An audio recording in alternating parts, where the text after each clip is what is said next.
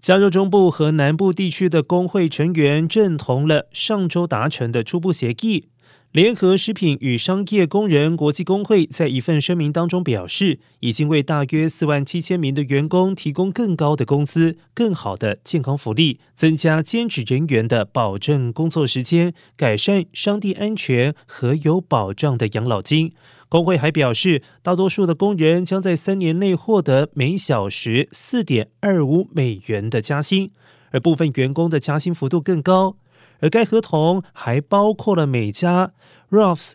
Emerson's、Vons、Pavilions 商店建立健康和安全委员会的条款，以便员工在安全问题上拥有发言权。而数万名加州杂货店员工以及大型连锁超市如今签订新合同，也避免了潜在的罢工危机。